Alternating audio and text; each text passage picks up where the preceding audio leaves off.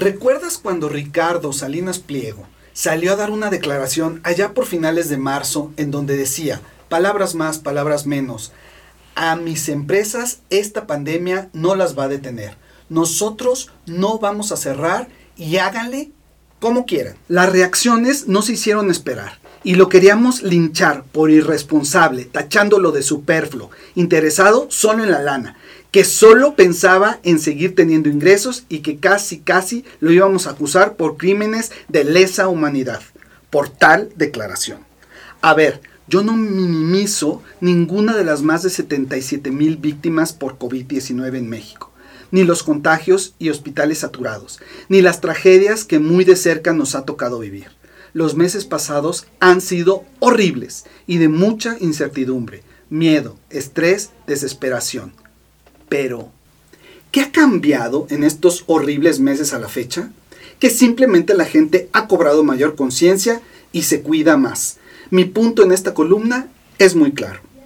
¿Qué hubiera pasado si le hubiéramos hecho caso a Ricardo y nos hubiéramos cuidado, pero sin haber detenido y desmadrado la economía en general. ¿Qué cambió ahora que me subí un avión lleno rumbo a Guadalajara? ¿Qué cambió ahora que ya los restaurantes volvieron a abrir con medianamente sana distancia? Exacto. Cambió que ahora ya nos acostumbramos a vivir en esta nueva normalidad. Que ya usamos tapabocas, tenemos sana distancia, nos monitorean la temperatura y si fallamos en alguno de estos requisitos, simplemente no entramos al centro comercial a una tienda o no nos dejan trepar a un avión. A toro pasado es fácil suponer qué hubiera pasado si la economía no la hacemos volar por los aires, perdiendo miles de empleos, teniendo empresas en quiebra, cero liquidez, mucha deuda en tarjetas, etc. Guardarnos meses y meses la verdad es que no ayudó de mucho porque siempre hubo gente incrédula deambulando sin protección. Ahora que ya estamos hartos y que sacamos la cabecita, nos empezamos a dar cuenta del recuento de los daños. Locales cerrados permanentemente, proyectos truncados y ver con sorpresa que tu restaurante favorito ahora ya no existe.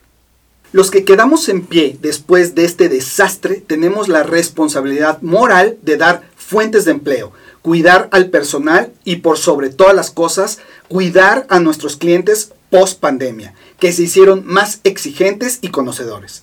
Ellos necesitan vivir experiencias y no solo hacer un intercambio transaccional.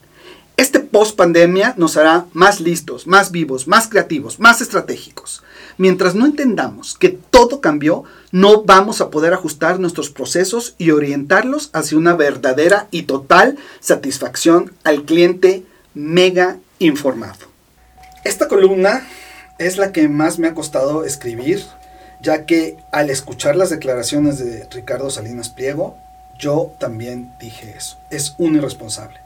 Pero seis meses después nos damos cuenta que el COVID sigue, pero ahora tenemos una cultura en esta nueva normalidad. Soy Ciro Medina. Hasta la próxima.